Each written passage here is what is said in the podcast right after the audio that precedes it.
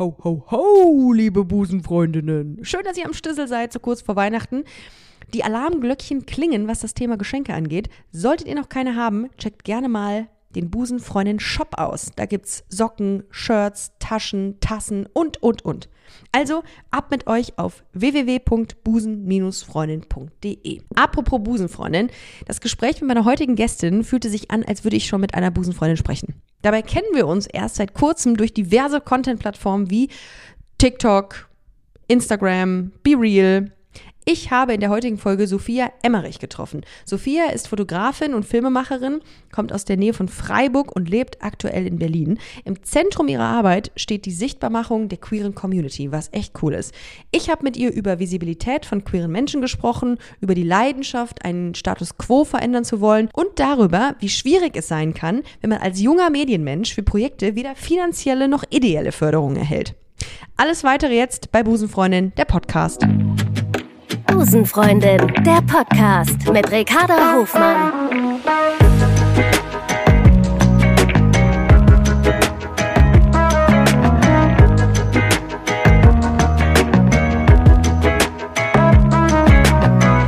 Love is Love. Und jetzt ist sie hier, Sophia Emmerich. Herzlich willkommen. Vielen Dank für die Einladung. Sehr, sehr gerne. Du, ich habe mich informiert über dich. Wir haben im Vorfeld auch jetzt schon ein bisschen gequatscht. Ich habe eben noch gesagt, oh schade, das sind so zwei, drei Sachen gewesen. Ich krieg, ich bin mir ziemlich sicher, wir kriegen die ähm, ähm, reproduziert, äh, die ich ganz interessant fand. Aber wir fangen mit etwas ähm, richtig Wichtigem an und zwar deinen Lieblingssachen und zwar Süßkartoffelpommes, oh. Anzüge, mhm. die Farbe Pink mhm. und deinen kleinen Hund namens Taco. Das ist die perfekte Zusammenfassung meiner Person quasi. Ich äh, muss vielleicht an dieser Stelle sagen, ähm, alle, die meisten Informationen, die ich über dich gesammelt habe, habe ich ähm, von TikTok mhm. und Instagram. Mhm. Ähm, und muss sagen, du hast äh, ein gutes, sehr, sehr gutes Instagram-Game. Ja? TikTok auch. TikTok oh. auch, kommen wir gleich zu. Aber einen sehr aufgeräumten, sehr stylischen Feed. Danke. Ist mir aufgefallen. Das ist ja, ja. quasi das Kompliment im 21. Jahrhundert, oder? Für, für deinen Bereich auf jeden Fall, ja, glaube ich. Weil ja. wenn, wenn das so messy ist, kann ich mir vorstellen, ähm, das, also da, damals ist es ja wie so eine Visitenkarte, ne? Instagram mhm. ist ja quasi deine Visitenkarte. Mhm. Ja, absolut. Ich glaube auch mittlerweile, Visitenkarten so sind nicht mehr ein Ding.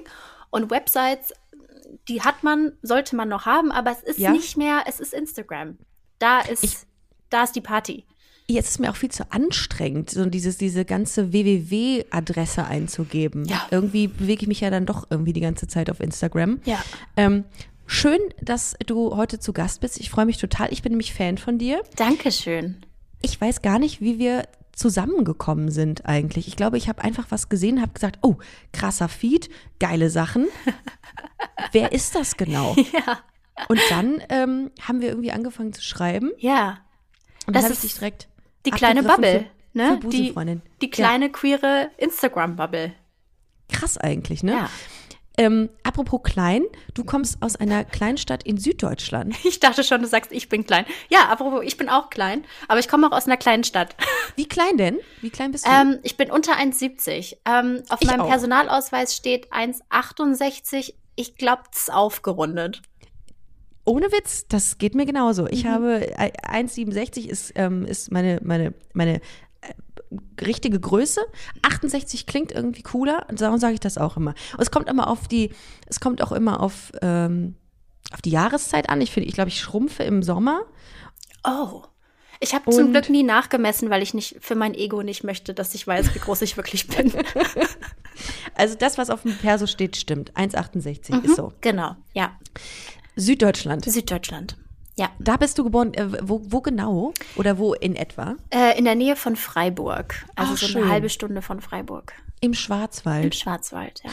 Und dann hattest dich mit 18 Jahren nach Berlin gezogen, um dort Filme und Videos zu machen, habe ich gelesen. Ja, das ähm, kann man. Das ist eine sehr ähm, schöne Umschreibung, ja.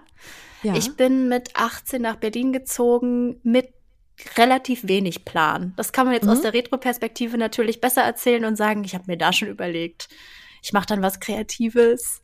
Ähm, das ist genau die Stadt, aber das war es gar nicht. Ich bin einfach nach Berlin gezogen, weil ähm, Freundinnen von mir nach Berlin gezogen sind und gesagt haben, wir haben noch ein Zimmer frei. Ich finde, das ist eine absolut legitime Antwort. Ja, genau. Klingt natürlich jetzt nicht so glamorous. Ja. Aber das, ja. manchmal ist das Leben auch nicht glamorous. Ja, die, so. die Realität ist vielleicht nicht ganz so glamorous wie die, wie die Biografie, die man auf seiner Website veröffentlicht. Voll. Aber äh, du hast du da Jura studiert in, in Berlin? Das habe ich nämlich auch über dich ja. gedacht. Ach, guck. Das ist auch korrekt. Ähm, ich habe dann direkt kurz nachdem ich, also kurz paar Monate nachdem ich nach Berlin gezogen bin, war ich an dem Punkt, dass ich dachte, was mache ich jetzt? Entweder fange ich an, ein freiwilliges soziales Jahr zu machen oder in einer Bar zu arbeiten oder was man auch sonst als junger Mensch in Berlin machen kann. Und da sehr viele Menschen in meiner Familie Jura studiert haben und ich schon gemerkt habe, wie meine Eltern nervös mit den Hufen scharren, was das Kind denn jetzt bitte mal ordentliches zustande bringt, habe ich mich entschieden, Jura zu studieren. Und ähm, der große Vorteil für mich war, es gibt bei Jura relativ geringe Anwesenheitspflicht. Das heißt, ich konnte Jura studieren, ohne ah. physisch anwesend zu sein und hatte deswegen die Möglichkeit, auch viele so kreative, kleinere Sachen nebenbei zu machen.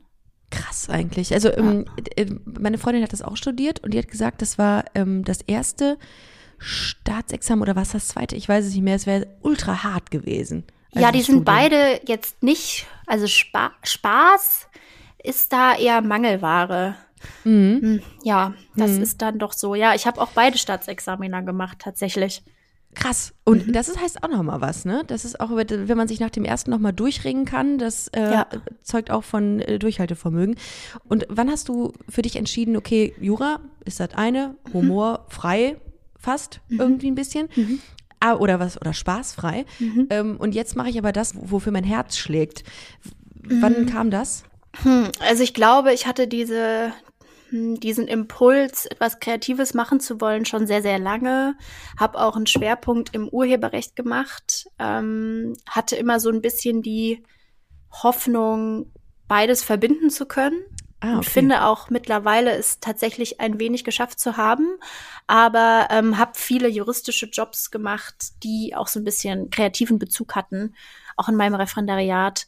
Ähm, habe dann allerdings bei einer Kanzlei angefangen zu arbeiten und habe gemerkt, umso mehr ich mich mit der kreativen Seite meiner, meiner selbst auseinandergesetzt habe, dass das sehr schwer ist, diese beiden Welten miteinander so zu verbinden, mhm. dass man jetzt sagt, ich arbeite Teilzeit oder ich mache beides nebeneinander, mhm. weil es sind beide Jobs, die 100 Prozent von dir verlangen. Und Voll.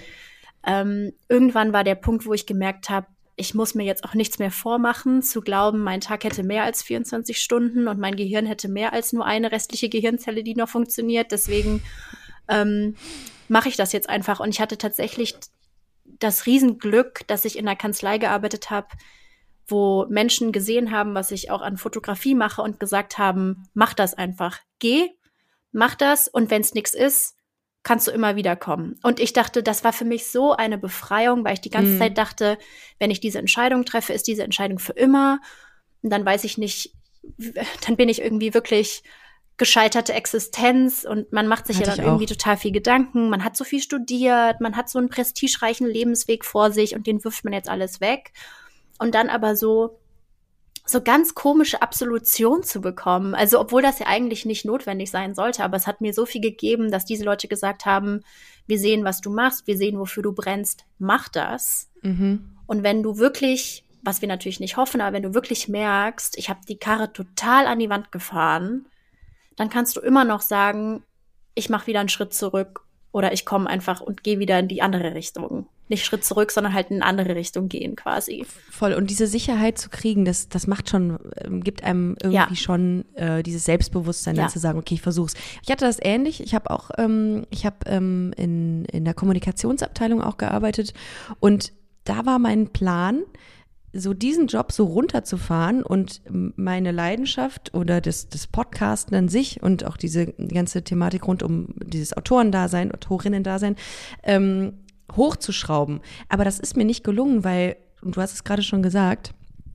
ähm, um 100 Prozent geben zu können, musst du auch 100 Prozent da sein. Und äh, bis ich wieder aus dieser geistig, aus der einen Sache rausgefunden habe, ähm, hat, das hat so viel Energie gekostet, dass ich gesagt habe, okay, ich muss mich entscheiden. Es geht einfach nicht. Ich kann nicht beides gleichzeitig fahren. Das geht irgendwie nicht. Ja. Wenn ich, wenn ich wirklich ähm, so all in gehen will. Mhm. Genau. Also ich habe auch gemerkt, man kann nicht ähm, ein, also diese Karrieren sind beide einfach so äh, tagesausfüllend und auch Kapazitäten ja, ausfüllend. Ich hatte auch das Gefühl, dass Leute oft dachten so, gut, wenn du aber um 19 Uhr Feierabend hast, hast du ja, ja noch den ganzen Abend jo. und das ist natürlich ja rein theoretisch äh, richtig, dass es da noch Stunden an dem Tag gibt, aber mein Kopf war einfach so matsch ja. und ich war überhaupt nicht in der Lage, eigentlich meinen Ideen nachzugehen. Und man ist natürlich mhm. auch sehr eingeschränkt, was die zeitliche Kapazität angeht. Also es ging alles nicht mehr. Und ich habe dann lange drüber nachgedacht und dann war irgendwie, äh, kam Corona auch und dann noch ein paar andere Dinge in meinem Leben, dass ich irgendwann tatsächlich so ein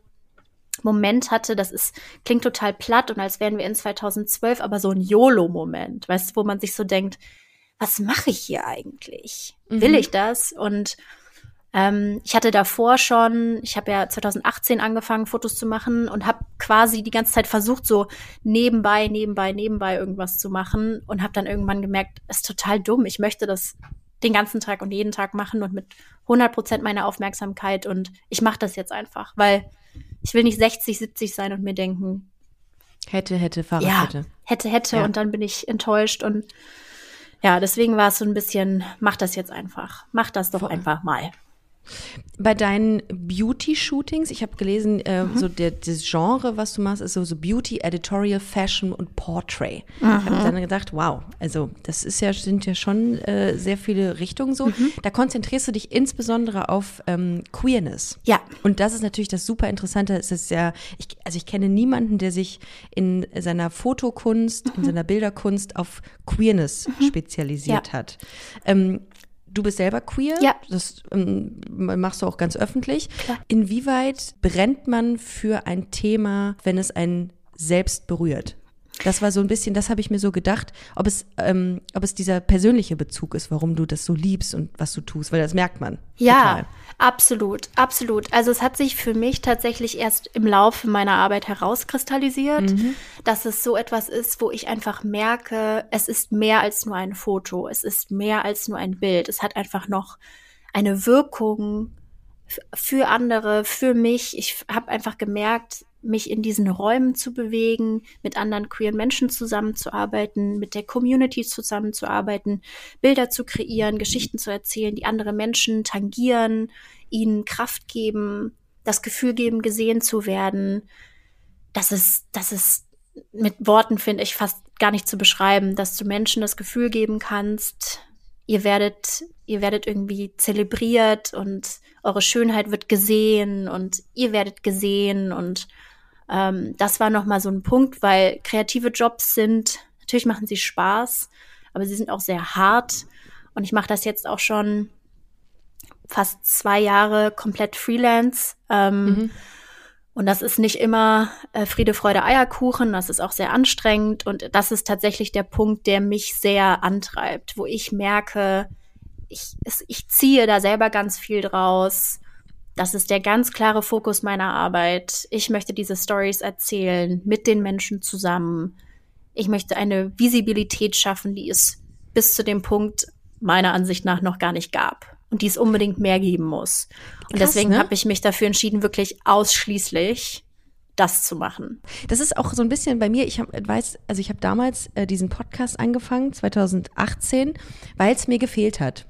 Weil ich gesagt habe, es gibt sowas in der Richtung noch gar nicht. Insbesondere ähm, hat mich so ein bisschen damals auch dieses Lamoyante gestört, also ne, dieser erhobene Zeigefinger, dieses, mh, mm, also oftmals ist es ja so, äh, dass man von diesen negativen, was auch natürlich auch gerechtfertigt ist, weil viele Menschen negative Erfahrungen machen äh, in der queeren Community oder die Teil der queeren Community sind.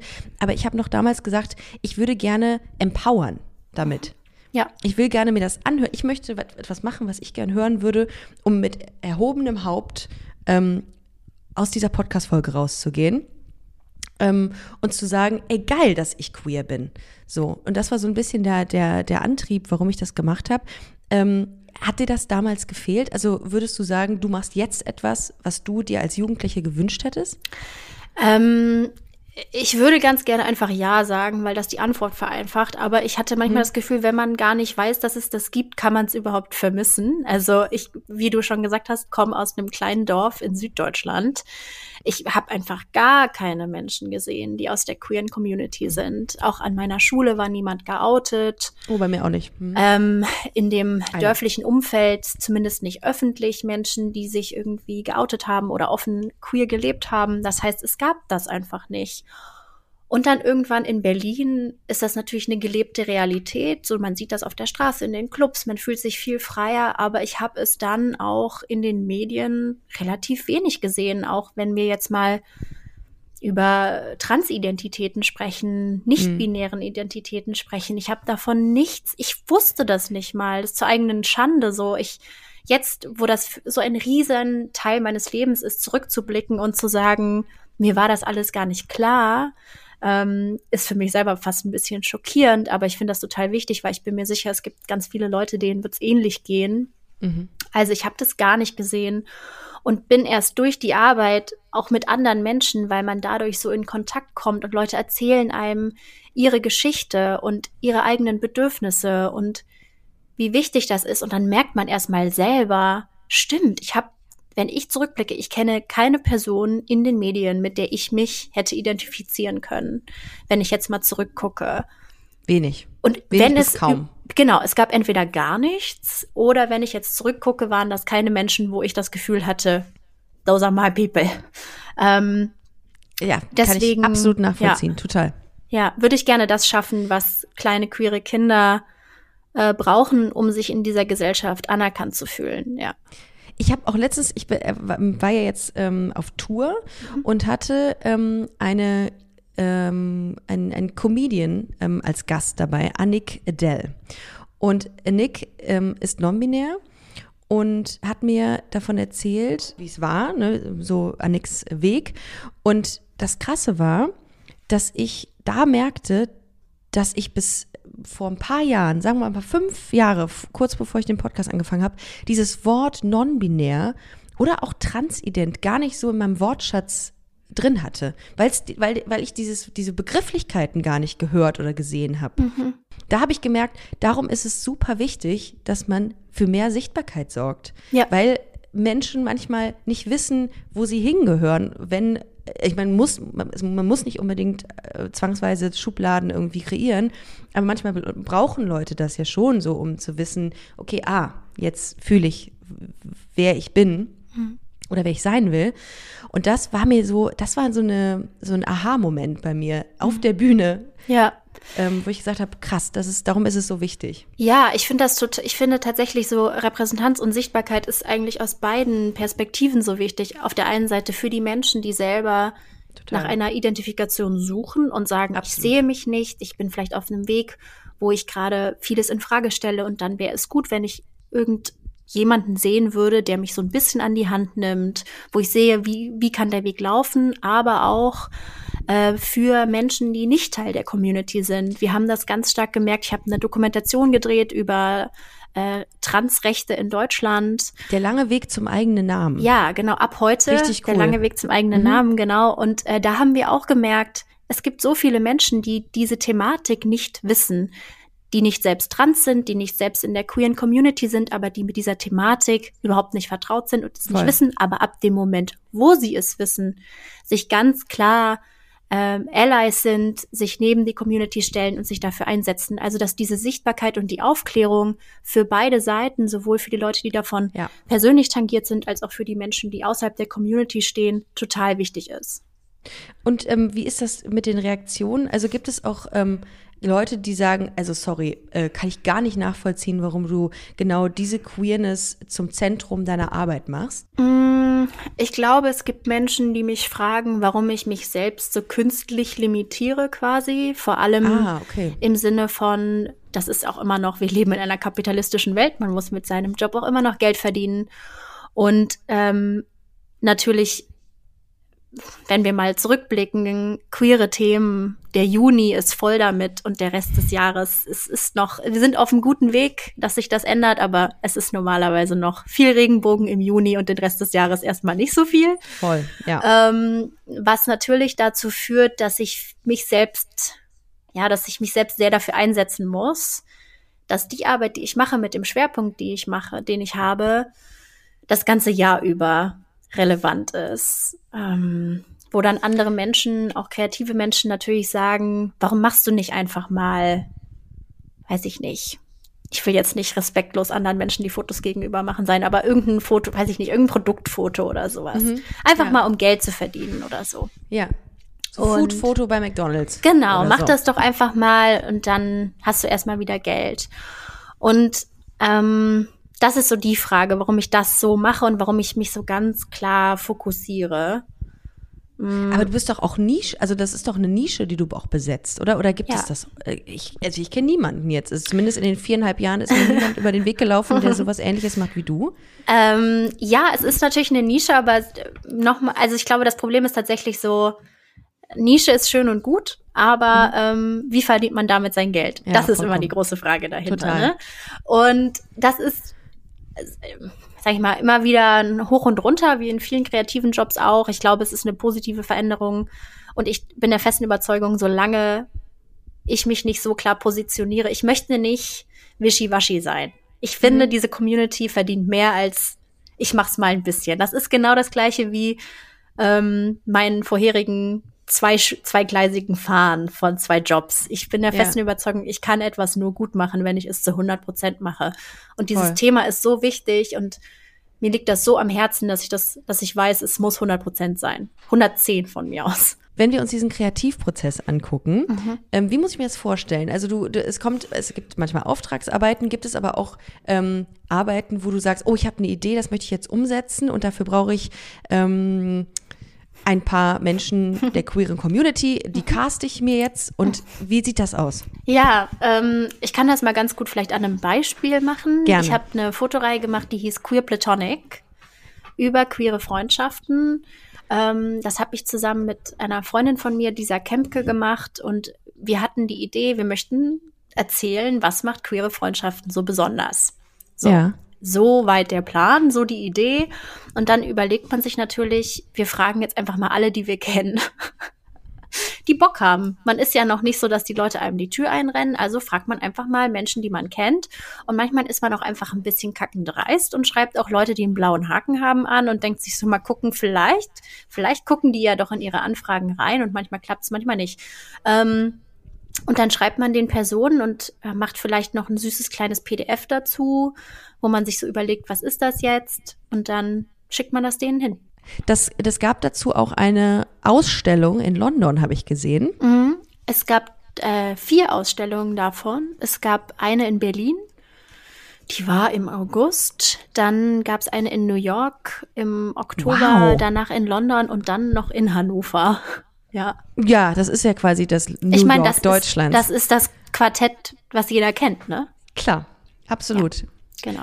Rom, Tokio, Mailand, Paris, Hannover. Richtig. Gibt es Auftragsarbeiten beziehungsweise gibt es vermehrt Auftragsarbeiten für dich? Also merkst du, dass dann ähm, ein Wandel stattfindet? So ja, absolut, absolut. Also ich glaube, es ist ein Zusammenspiel von, dass ich das schon relativ lange mache und mir so ein bisschen ein Alleinstellungsmerkmal erarbeitet habe über die letzten Jahre, auch viel über persönliche Projekte, die ich gemacht habe, die gar keine Auftragsarbeiten waren. Ähm, und aber natürlich auch, dass man sieht, ich möchte es nicht Trend nennen, weil das mhm. so ein mhm. negativ besetzter Begriff irgendwie für ja. mich ist, als wäre es einfach nur da und dann wieder weg. Ähm, aber dass man schon merkt, es geht eine Bewegung in die Richtung, mhm. dass man äh, Diversität und äh, auch Queerness visibler machen möchte. Mhm. Das spielt so ein bisschen zusammen und das ist für mich natürlich wunderbar, weil ich das schon sehr lange wollte und mir das gewünscht habe, dass man auch merkt, es gibt mehr Aufträge, die sich darauf fokussieren, es gibt Marken, die den Mehrwert dahinter sehen und dass das nicht so ein One-Off ist. Wenn du so fotografiert. Ich finde es immer so interessant, wenn FotografInnen Menschen fotografieren und in denen was sehen. Mhm. Wie ist das bei dir? Siehst du das direkt? Also hast, machst du so einen Bodyscan? Mhm. Ähm, also so, so ein Personenscan, nenne ich es mal, dass du sagst, ah, okay, da ist jemand, der hat Potenzial im in der rechten Augenbraue. Die könnte man mhm. mal so ein bisschen rausarbeiten. Hast du sowas auch? Mm, ich, ja, das gibt es schon. Ich finde, es gibt natürlich Menschen, wo man merkt, die fühlen sich sehr wohl vor einer Kamera. Da ja. geht das dann, da, da, da setzt sich die Person hin und man merkt so, boom, da gehen direkt alle Lichter an.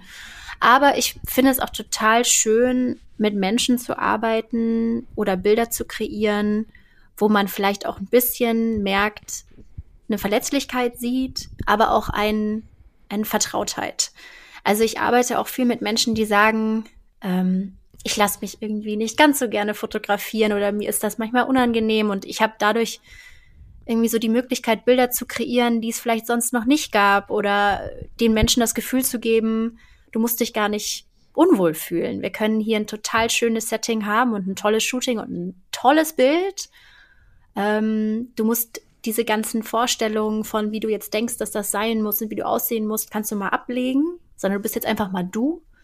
Und wir machen hier was zusammen. Das ist gar nicht, es geht nicht darum, dass ich Menschen angucke und mir denke, du wärst ein Bombe-Model, sondern ja. so, dass Menschen, ich möchte Menschen das Gefühl geben, dass sie vor meiner Kamera sozusagen der Star des Tages sind sozusagen. Und das kann und das jeder ist, sein. Und das ist so wichtig. Ich finde, dieses Wohlfühlgefühl zu kreieren, mhm. das ist eine Kunst.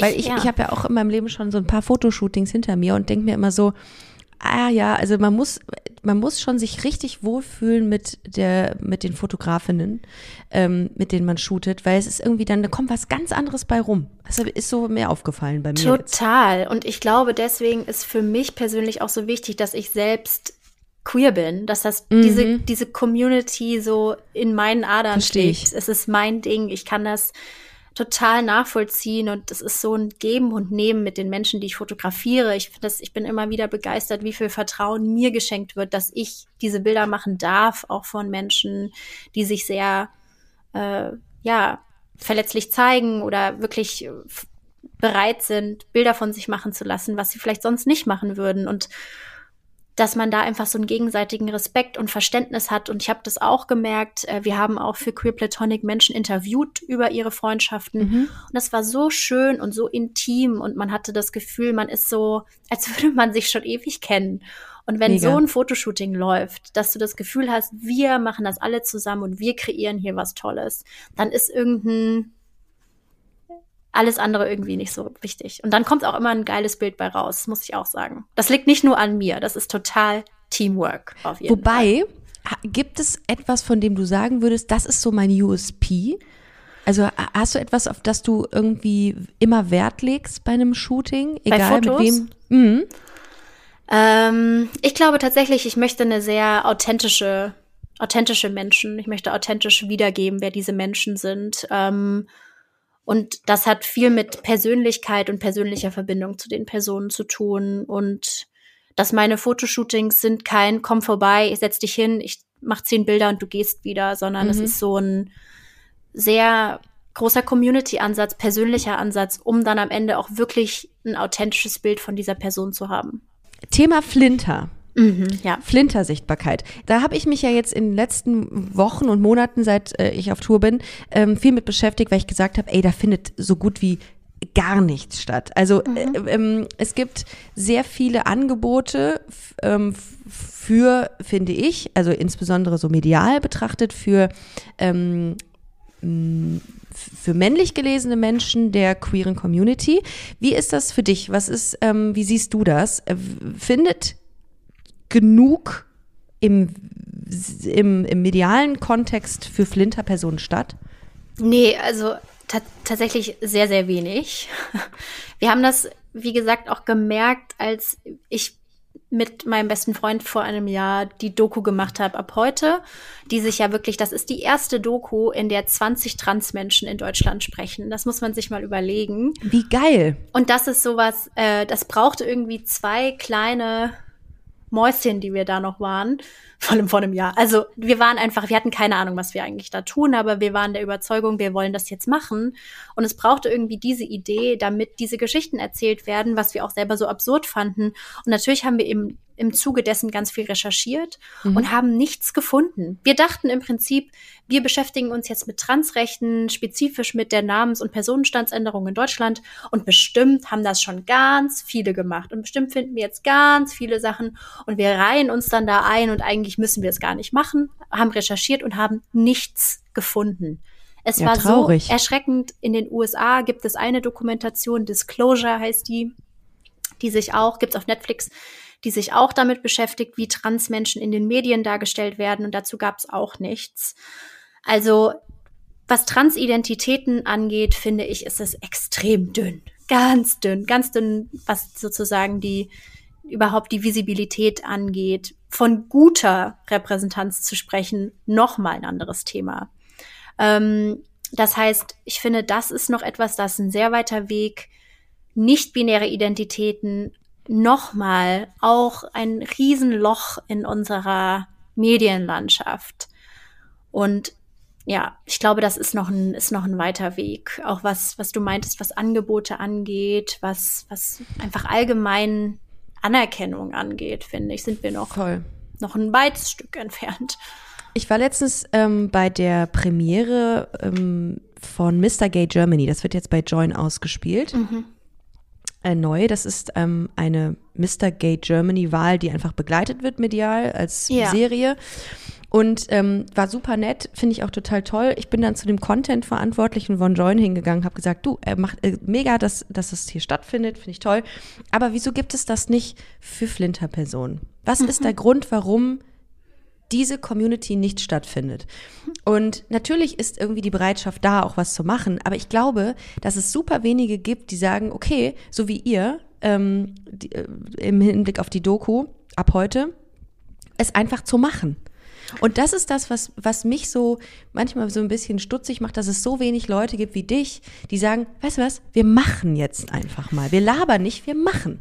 Ja, wir haben das auch tatsächlich damals gemacht, weil wir wollten unsere Doku auf jeden Fall vor der Bundestagswahl fertig haben. Und ich glaube, ein ganz großer Punkt ist, ähm, dass es wenig Förderung für solche Themen gibt.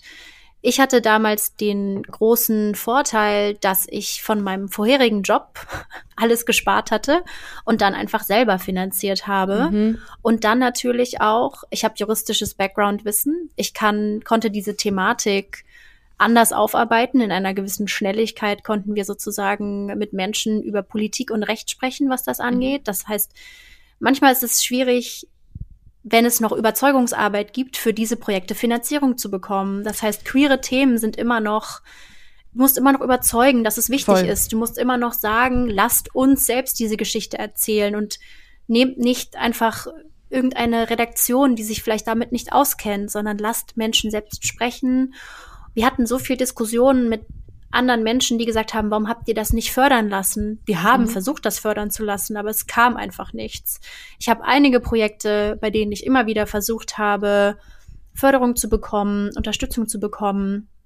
Und das ist sehr schwer.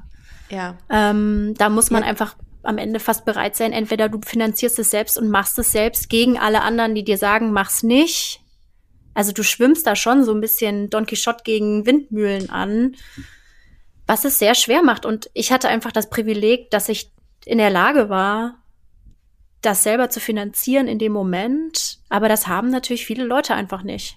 Voll, also das war auch ein bisschen flapsig gerade von meiner Seite, dass ich gesagt habe, es gibt Leute, die es einfach machen. Du hast vollkommen recht. Ja. Da ist natürlich ein finanzieller Aspekt, der damit spielt, ein riesengroßer.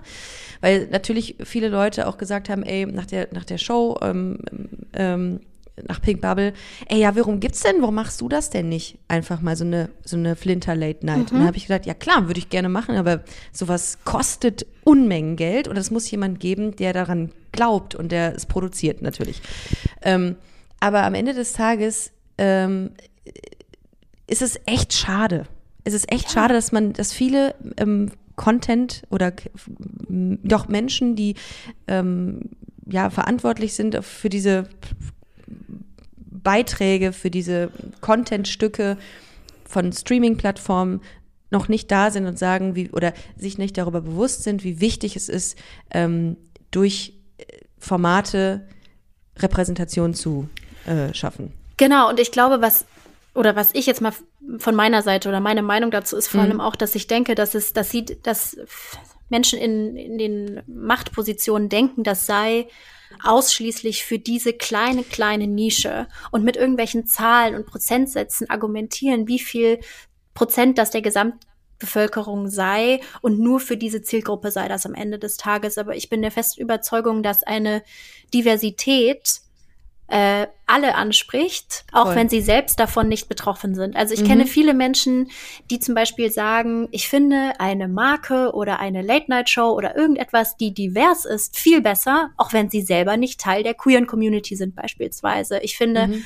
ich habe äh, Böhmermann hat äh, in seiner Show vor kurzem Teil von unserer Doku ja. drin. Ich habe so viel Nachrichten Krass. von Leuten bekommen, die haben mit der queeren Bubble, wie wir sie nennen, gar nichts zu tun aber die feiern das total, weil sie sagen, wie cool ist das bitte, dass jemand wie Böbermann sich hinstellt und sich dazu positioniert. Voll, voll, und das total. ist auch ein, ich unterstelle ihm das jetzt cis, white, hetero Mann. und ähm, der stellt sich hin und sagt, Transmenschen sind Menschen wie du und ich und haben genauso viel Rechte verdient wie alle anderen. Ein total basic Statement, was eigentlich finde jedem klar sein müsste. Aber es ist einfach cool und es ist nicht nur für diese kleine Nische. Das also so Diversität ist für alle Menschen von Vorteil. Und das Total. feiern mehr Leute als nur diese, keine Ahnung, wie viel Prozent der Deutschen queer sind. Aber so, das finden alle gut. Finde ich auch. Also das ist, ich finde, das ist äh, sehr auf den Punkt gebracht. Und ich bin, ähm, ja, ich bin sehr gespannt, was sich was ich noch bei dir so tun wird. Ich habe sowieso ähm, letztes auch, als ich so Sachen gesehen habe, ich habe ähm, ich hab recherchiert zu äh, ab heute Mhm. Der lange Weg zum eigenen Namen. Mhm. Fand ich mega gut, richtig gut gemacht. Also ich habe nur Ausschnitte gesehen, nicht alles. Muss mhm. ich, werde ich auf jeden Fall nachholen. Mhm. Ähm, und bin da, bin sehr beeindruckt davon. Also, dass man, dass man sich äh, dieses Ziel setzt, für mehr Sichtbarkeit zu sorgen ähm, und da wirklich all in geht. Also, mhm. Es braucht viel mehr ähm, Sichtbarkeit und dafür sorgst du. Das ist äh, sehr, sehr, sehr, sehr schön. Ja, ja, ich versuch's so gut es geht und ich merke auch, dass mir tatsächlich so, sag ich mal, Jura, auch wenn ich das nicht mehr als Job mache, hilft mhm. mir in dem Zusammenhang, es hilft mir für, sag ich mal, jetzt diese Thematik für Rechte von Transmenschen in Deutschland. Es hilft mir für, für das Verständnis von der Gesellschaft. Also ich merke schon, dass das für mich ein Punkt ist, dass Sichtbarkeit schaffen ist nicht nur ein Foto auf Instagram posten. Sichtbarkeit schaffen ist sich auf so vielen Ebenen dafür einsetzen. Ähm, und sich, es ist ein politisches Thema, es ist ein gesellschaftliches Thema, es ist so viele Layer, die da mitspielen, ähm, dass ich hoffe, dass ich mit meiner Arbeit so auf verschiedenen Ebenen da anecken kann. War das denn für dich, also sag gerne, wenn es zu persönlich ist, hattest du ein, ein Coming Out, was, ähm, was smooth verlief? Oder mhm. war es eher so, dass du sagtest, mh, hm, also das ist jetzt der Grund, warum ich mich dafür einsetze, weil es bei mir halt auch nicht so geil war? Mm, das, also mein Coming Out war, ich war relativ jung, zumindest als ich mich so äh, so angefangen habe, okay, bin ich vielleicht nicht äh, heterosexuell. Mhm. Ähm, verlief smooth, bis man hat einfach nicht viel drüber geredet. Mhm. Aber es war ja. jetzt auch kein Thema, es war jetzt kein Problem in dem Kontext. Ähm, also das war nicht der primäre Auslöser für meine, für meine eigene Arbeit. Hm, ich würde eher sagen, so geschlechtsidentitätstechnisch finde ich, war es für mich schon eher, dass ich möchte, dass Leute, die sich nicht innerhalb des binären Systems sehen, weil ich mich selber nicht komplett in diesem binären System verordnen kann und möchte, möchte ich schon diesen Menschen sagen, so, ihr werdet gesehen und es ist in Ordnung, wie ihr euch fühlt und wie ihr euch präsentieren wollt nach außen. Also das ist schon so eine persönliche Note, die in meiner Arbeit mitschwingt weniger Coming Out, sondern mehr so Identitäts, diverse Identitäten quasi. Ja, es ist ja. ähm, gerade in so Kleinstädten, wo du aufgewachsen bist, ist es ja noch mal es hört sich jetzt negativ an, engstirniger als in Berlin. Ich finde auch, aber eigentlich wiederum glaube ich auch, dass da einfach die Repräsentanz fehlt. Mhm. Ich glaube, viele dieser Menschen würde ich gar nicht unterstellen, dass sie irgendwie negative Gedanken haben oder das jetzt von vornherein verurteilen, sondern dass sie es einfach nicht kennen. Mhm. Man sieht es nicht, man hört es nicht, man weiß es nicht und das war auch eine große Reaktion auf unsere Doku, wo ja wirklich alle Menschen aus verschiedenen Altersgruppen, verschiedenen Jobs, so, da gab's für jeden jemanden, womit man sich identifizieren kann. Und das braucht es halt. Wir brauchen diese Sichtbarkeit und diese Repräsentanz, dass Leute sagen, ach Mensch, aber die Person ist total nett. Und da habe ich gar nichts gegen. Mensch, das ist, das ist die Ricarda, die ist eine Lesbe, aber die ist eigentlich ganz nett. Da, da, da hole ich, da hole ich jeden Morgen meine Brötchen. Richtig. Die ist ja ganz, die ist ganz normal. Das genau. Ist ganz normal. Die ganz aber, nette ist das. Ja, aber ich glaube tatsächlich, das braucht es. Und wenn es diese Menschen nicht im Dorf nebenan gibt, was ja vielleicht auch sein mag, dann braucht es sie halt mehr in den Medien. Weil woher kommen, also wenn du es nicht beim Bäcker um die Ecke siehst, dann zumindest hoffentlich in den Medien, weil woher willst du es sonst nehmen? Also finde ich, um den Bogen nochmal zu spannen, ist natürlich Repräsentanz in den Medien dann nochmal wichtiger. Um vielleicht auch die Leute abzuholen, die an sich nichts dagegen hätten, aber es einfach nicht kennen. Ich finde, wir sollten eine große, ähm, ein, eine große Fotokampagne an Bussen machen, Ja. an Bushaltestellen, und Ja. zwar nur in kleinen Städten. Ja, so Nur bitte. in, so nur in so 15.000 Einwohner. Ja, und, und ich finde zum Beispiel, äh, Nora Eckert ist äh, trans und ist, ich will, sie ist auf jeden Fall der älteren Generation. Ich möchte sie nicht äh, age und sagen, wie alt sie eine, ist. eine Grand Dame. Eine, eine Grand Dame auf jeden Fall und Mhm. äh, hat ein Buch über ihre eigene äh, Geschichte geschrieben und äh, lebt auch in so einem Altersstift und ich finde das total toll, wie sie immer erzählt, so dass sie mit den ganzen alten Ladies da irgendwie äh, Kaffee trinkt und sie ist selber trans und das ist für diese alten anderen Ladies total normal und okay, weil sie die tolle Frau Eckert halt mögen. Also wir brauchen einfach so Visibilität durch Generationen, durch verschiedene Ja. Lebensschichten, damit alle denken, ach Mensch, wir sind einfach wie wir.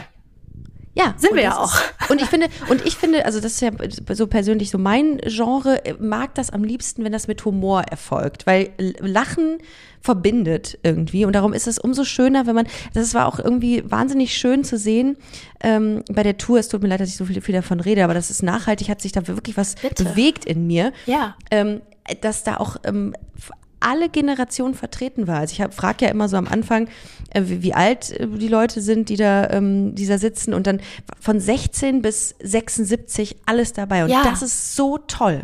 Ja, und das meine ich mit diesem, deswegen, ich finde so Community, es ist so ein tolles Ja, Gefühl, es ist so ein total. schönes, wir hatten auch ein Screening im Anyway in Köln. Ja, ja. Oh, ich fand das so toll. Das waren so, so, ich weiß nicht, wie alt die waren. Ich glaube 14, 15, 16, keine Ahnung. Auf jeden Fall Ja. jüngere Generation. Wahrscheinlich Gen Z.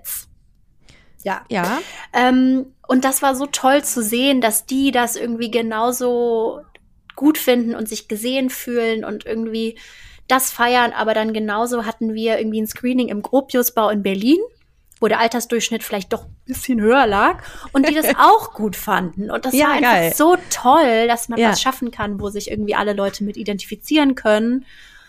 Also auch äh, bei den Ausstellungen auch, dass man so viele verschiedene Menschen da vor Ort hat. Und ich kann das total nachvollziehen. Du kannst gerne noch mehr über deine Tour reden. ich finde es wahnsinnig schön. Und ich glaube auch, Sophia, dass wir noch mit Sicherheit sehr viel von dir hören und sehr viel von dir sehen werden. Ich würde super gerne, wenn ich eine Idee habe, ich komme einfach mal ja, zu dir. bitte. Auf jeden Ähm, Fall. Weil ich glaube, dass du mit so einer gleichen Passion an dieses Thema rangehst wie ich. Und ich glaube, das ist der Schlüssel zu, Ja. ähm, dazu etwas zu bewegen. Ich glaube und- auch. Ich bin der festen Überzeugung, da wird sich in den nächsten, ich weiß nicht, man kann das so schwer prognostizieren, aber in den nächsten Jahren auf jeden Fall noch ganz viel tun. Ja, und ähm, wenn ihr Lust habt, euch mal anzugucken, was Sophia so macht, dann geht doch bitte ähm, auf ihr Instagram-Profil. Das ist super gepflegt, absolut on top. Das sieht aus wie so ein kleiner Vorgarten in äh, Süddeutschland, in der Nähe von Freiburg. Äh, wahnsinnig äh, schön. Sophia.emmerich. Genau, richtig. Und das ist So. auch bei TikTok, da ist es nicht ganz so aufgeräumt. Das ist mehr für die wilden Berliner Kinder dann. Absolut. Das, das ist so, so gepflasterte Vorgärten. Ne? Genau. Aber mit ganz viel. Der äh, Rollrasen. mit ganz viel Graffiti auch überall. Ja, genau. Und edgy Sachen. Und Mit dem Dreck der Party vom Vorabend ist das noch, der Ja. Garten.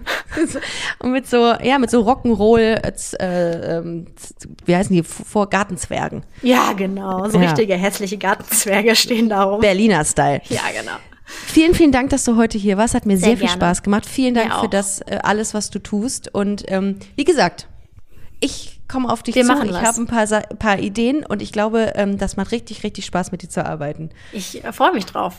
Juhu! Yay. Also, ihr Lieben, bis äh, nächste Woche. Äh, habt äh, schöne Weihnachten. Oh ja, das, äh, das habe ich vergessen zu sagen.